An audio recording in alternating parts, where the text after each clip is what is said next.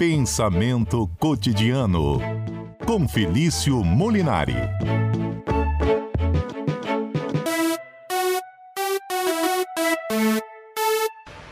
Era um sonho dantesco tombadilho que das luzernas a vermelha o brilho em sangue a se banhar. Tinir de ferros estalado açoite, regiões de homens negros como a noite, horrendos a dançar.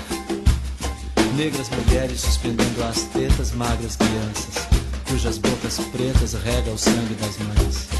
Outras moças, mais nuas, espantadas, no turbilhão de espectros arrastadas em ânsia e mágoa vãs. E ri-se a orquestra irônica estridente, e da ronda fantástica a serpente faz douras espirais. Se o velho arqueja, se no chão resvala, ouvem-se gritos, o chicote estala e voa mais e mais. Presa nos elos de uma só cadeia, a multidão faminta cambaleia e chora e dança ali. Um Professor Felício Molinari é doutor em filosofia, e não em poesia, mas nós estamos ouvindo a poesia O Navio Negreiro, do Castro Alves, interpretada pelo Caetano Veloso. Professor, o senhor me perdoe se nós fomos muito óbvios aqui na nossa.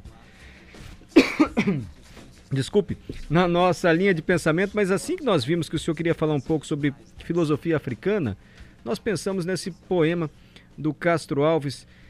E Eu sei que é óbvio fazer essa relação entre os dois temas, mas de alguma maneira a poesia também pode estar relacionada com a filosofia, não pode, professor? Pode, claro que pode. Boa tarde, Boa. Mário. Boa tarde a todos os ouvintes da CBN Vitória que estão aqui com a gente hoje no Pensamento Cotidiano. Lembrando, primeiramente, que a escolha pela filosofia africana tem tudo a ver com o nosso 20 de novembro, Dia Nacional da Consciência Negra. Né, obviamente, para além do lugar comum de falar um dia, né, todo dia a gente tem que se conscientizar é claro que filosofia e literatura tem tudo a ver ah, com, com quem tem escolher esse poema do Castro Alves, escolher, inclusive o Caetano Veloso, que é alguém também que sempre traz essa questão da africanidade, da diáspora africana, né? Da afrodiáspora também em suas músicas. Isso é muito interessante e tem tudo a ver. Não é lugar comum não, porque vários assuntos que a gente vai abordar hoje, né? Como o racismo estrutural, são óbvios para muita gente, mas para muita gente, tem muita gente que ainda faz questão de não ver essa coisa que para a gente é óbvia e evidente. Essa filosofia africana, eu não sei se eu posso dizer, difere da filosofia tradicional, assim, professor? E ela tem influência pela escravidão ou ela antecede esse período da escravidão? Boa pergunta. Então vamos começar aqui dizendo o que é filosofia africana. Né? Se ela, ela é antes ou é posterior à escravidão. Aqui a gente tem duas formas de entender ah, o que a gente chama de filosofia africana. É claro que existe um pensamento filosófico africano anterior à escravidão. A gente pode pegar, inclusive, filósofos clássicos aqui, como Agostinho de Hipona, nasceu na África. Então, teve várias pessoas que nasceram na África antes da escravidão e tiveram influência na, na história da filosofia. Mas não é só isso. Nós temos, depois da- do período da escravidão, e também, sobretudo no século XX, um outro tipo de olhar, é, que é o seguinte, o que é uma filosofia africana? Ela não difere, ela não é uma outra coisa além da filosofia, como a gente diz. Ela é um, digamos ela é um elemento que constitui. Traduzindo de forma mais clara, a gente tem uma filosofia francesa, por exemplo, a gente tem uma filosofia americana, uma filosofia inglesa, uma filosofia alemã, e algo chamado de filosofia africana, uma área que envolve, que tem seus problemas próprios. Então ela não difere da filosofia, de forma geral, mas ela tem, digamos, problemas próprios, como o próprio problema de definir o que é africano. Afinal, o que a gente está chamando aqui de africano? Quem nasce na África, somente quem nasce na África, ou também podemos incluir os negros da afrodiáspora. Para quem não conhece esse conceito da diáspora, né? Diáspora se remete ao povo judeu, mas aqui nesse caso a todo o povo africano que foi forçosamente tirado da África. Então, o que, que a gente está chamando aqui de africano? É o primeiro problema filosófico que a gente já coloca. Perfeito. E, e tem filósofos eh, africanos que se destacam, professor? Muitos, muitos, então já peço desculpas aqui de antemão, porque eu vou ter que fazer uma seleção muito curta, né? Uhum. E não vou citar aqui filósofos já tradicionais, assim, na, na história da filosofia continental, né, ocidental, como, como eu disse, Agostinho, Santo Agostinho, ou Albert Camus, também, pensador muito ligado ao existencialismo francês. Mas temos filósofos, por exemplo, como Francis Fanon, ah, de linha marxista, uh, também ali pensando um panafricanismo, pensando a realidade africana com um humanismo, um humanismo marxista, então ele é um, influenciou vários outros, né? Uh, o Francis Fanon morre na década de 60 e influenciou, por exemplo, outro autor como Achille Mbembe, uh, que vai pensar o ser humano afrodiaspórico, o que é ser negro na sociedade atual, o que é o corpo negro, como é a realidade da vida negra se comparada à vida de outras pessoas, pensar a própria africaneidade, né, que algo que a própria ideia de África é forçosa, se a gente parar para pensar. Não existe algo como uma África. A gente até pode falar de algo como o Brasil, ok. Agora, a África ela é, é uma ideia forçosa que já faz ali, já tem muita coisa misturada. Então, pensar sobre isso é muito interessante. E uhum. para muita gente é mais do que interessante, é, é, uma filosofia de vida, né, de retomar e repensar as suas próprias origens para conseguir, obviamente, ter uma própria identidade que muitas vezes é negada. Professor, e a escravidão, ela influenciou o pensamento filosófico do, dos filósofos africanos? Acho que não só dos africanos, ela influencia, a escravidão ela, ela é tomada né, por alguns filósofos conhecidos, né? A gente pode até, óbvio, fazer aqui não fazer nenhum anacronismo, ah, mas vários filósofos europeus olhavam a escravidão como desdém. E é claro que não só a escravidão em si, o ato de escravizar, mas, sobretudo, esse ato diaspórico, esse ato de sair da África, traz para a filosofia africana um problema central, que é exatamente tá, o que é ser africano. Vou te dar um exemplo claríssimo aqui.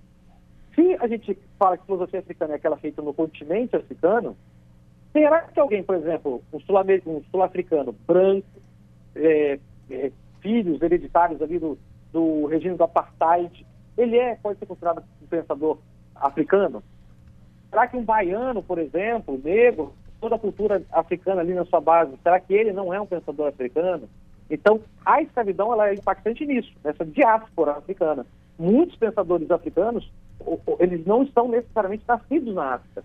Eles podem nascer, inclusive, no Brasil, nos Estados Unidos, mas eles carregam essa ideia, essa cultura, muitas vezes, africana no seu, no seu berço. Ou esse problema, que é de origem, que a gente chama de uma origem africana, como a própria identidade negra no mundo. O que é ser negro hoje no Brasil? É, o que é falar de um racismo estrutural no Brasil? Ou a própria pergunta, o que é africaneidade? Então, a filosofia africana ela tem seus próprios problemas e muitos deles decorrem da escravidão, obviamente, porque você tira ali a identidade da pessoa e apaga seu passado, né? Professor Felício, ouvindo o senhor falar e passando os olhos aqui no poema do Castro Alves, o Navio Negreiro, é, a poesia e a filosofia também muitas vezes tem um poder de denúncia, porque a filosofia pode falar por metáforas, mas pode ser precisa na descrição de algo pavoroso, como, como descreve esse poema, né? Só permita que eu leia um trechinho curto. 3 horas 35 minutos, eu estou conversando com o doutor em filosofia e comentarista, Felício Molinari. Toda quarta-feira ele traz o quadro Pensamento Cotidiano, Mário. Aqui na Rádio CBN, quando a gente sai um pouquinho da caixa e olha, assim, mais com o olhar do filósofo para os fatos e aprende um pouco mais sobre filosofia. O professor hoje fala sobre filosofia africana, porque dia 20 é dia da consciência negra. Eu perguntei para o professor Felício se a escravidão, o sofrimento influenciam na maneira de pensar, no pensamento, na filosofia. Ele disse, claro, até nos dias atuais. E eu deixei uma pergunta no ar. A poesia e a filosofia também podem servir como elemento de denúncia para deixar evidente algo que precisa ser transformado? O professor iria responder, eu pedi permissão, não foi, professor? Para ler um Isso. trechinho do poema aqui do Castro Alves, que é atrevimento, hein? Do navio negreiro. Pode, fique à vontade. Aí depois o senhor comenta a minha pergunta, tá bom? Beleza. Senhor Deus dos desgraçados, dizei-me vós, Senhor Deus, se é loucura, se é verdade, tanto horror perante os céus. Quem são esses desgraçados que não encontram em vós mais que o rir calmo da turba que excita a fúria do algoz? São os filhos do deserto, onde a terra expôs a luz, onde vive em campo aberto a tribo dos homens nus. São os guerreiros ousados que com os tigres mosqueados combatem na solidão. Ontem, simples, fortes, bravos. Hoje, míseros escravos, sem luz, sem ar, sem razão. É assim impactante a maneira como ele descreve o horror de um navio negreiro e da escravidão, professor. Exatamente. É, trazer essa coisa horrenda é, aos nossos olhos, que muitas vezes a gente não consegue perceber, nós estamos, digamos, cegos perante a banalidade do mal, eu diria Arendt, é, é muito importante. Acho que a literatura, a arte em geral, tem esse papel de remexer nossos olhos para enxergar coisas, às vezes, que estão na nossa frente e a gente não consegue perceber. E não só a arte, a filosofia também tem esse papel. E eu acho que a, filosofia africana, ela cumpre esse papel de ser uma denúncia, assim. É, e aí eu retomo um filósofo francês, que é o Gilles Deleuze, e diz o seguinte, uma filosofia, é, a filosofia ela serve para entristecer. É, a filosofia ela serve para entristecer. Uma filosofia que ela não entristece a ninguém, é uma filosofia que não contraria ninguém, isso não é uma filosofia. A filosofia ela tem que provocar, ela tem que prejudicar a tolice, né? fazer da tolice algo de vergonhoso. Então, é, por aí mesmo. Esse ato provocativo da filosofia, que a gente chama aqui de entristecer, ela tem que ser provocadora. E muitas vezes essa provocação vem em forma de denúncia denúncia daquilo que é evidente e muitas vezes é obscura, obscurantizado, né? no sentido de, de não, é, é, não, é, não é evidente por conta da ignorância. Então, retomar essa discussão e fazer dela, a discussão da, das influências da escravidão, é, do, do, do, próprio, da própria condição do povo negro no país, isso tudo é algo extremamente filosófico e é um, uma condição necessária para a gente repensar várias coisas, como, por exemplo, política de cotas raciais, é, estrutura de meritocrática da nossa, estrutura meritocrática da nossa sociedade, e, enfim, é um, é um pressuposto básico, elementar. A condição do povo negro hoje, no Brasil, do afro-diaspórico, desse, desse povo que tem origem na escravidão.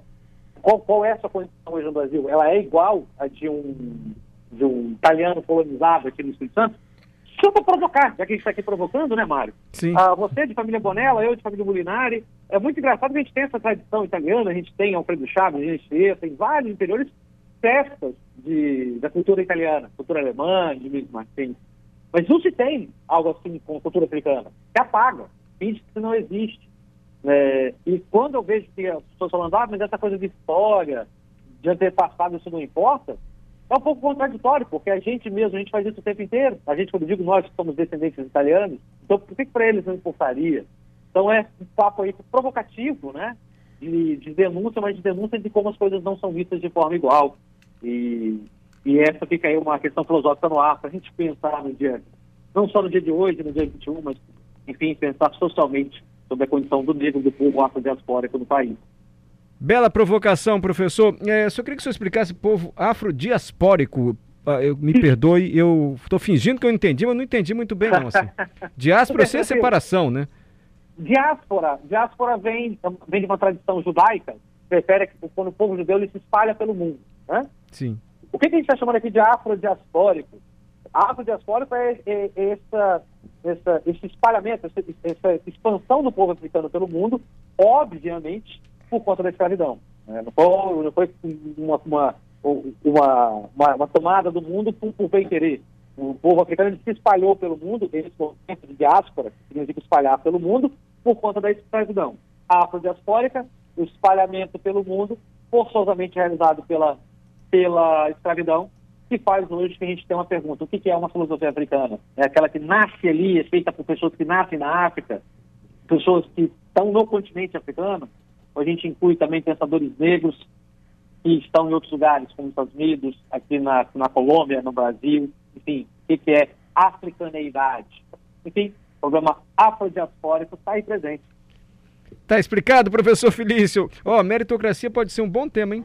Para o senhor. Bom tema para semana que vem, hein? Olha que maravilha. É possível é, defender meritocracia num país com tanta desigualdade social? Assim estamos valorizando o mérito ou estamos valorizando a desigualdade mais ainda? Enfim. Vou trazer um filósofo de esquerda e outro de direita para comentar isso daí, para a gente ver que tem um, um, um bom, bom debate. Maravilha. Agradeço muito a provocação e o pensamento filosófico do professor Felício. Obrigado, professor. Eu que agradeço, Mário, é sempre um prazer estar aqui com você. Um abraço para todo mundo da CBN. Estou com saudade de dar um abraço para vocês. Não posso dar ainda que está na pandemia, mas logo, logo estamos aí. O senhor só fica em um Colatina, pra... rapaz? O que, que o senhor está arrumando em Colatina? É, Larga Colatina um pouquinho de lado aí, deixa a princesinha do norte aí para Vitória. Fique em Vitória, fique em Colatina, fique em Anchieta, fique do Espírito Santo inteiro, em nome do Instituto Federal do Espírito Santo. Um abraço, meus amigos do IFES. E um abraço a todo ouvinte, né? Os ouvintes que me mandam sempre mensagens do meu Instagram, do meu Twitter, enfim, muita gente mandando mensagem, fico feliz demais que as pessoas estejam ouvindo nossa conversa e gostando. Então, pode sugerir tema também, tá? Aqui por meio do nosso claro, WhatsApp, pode. pela rede social do professor Felício, do Adalberto, a minha também, ninguém vai na minha, nem eu. Mário, você entrou na CBN e você não tinha nem Instagram. Agora, Agora você eu tem- tenho. É, você tem que promover seu Instagram, então. Agora falta eu acessar o Instagram, que as pessoas te mandem mensagem. Gente, como é que você consegue ver Instagram, WhatsApp? É muita coisa pra ver, não é não? Muita coisa. Instagram você pode tirar um tempinho. Deu, menino, vou tirar tempinho, eu vou é... Deixa pra lá.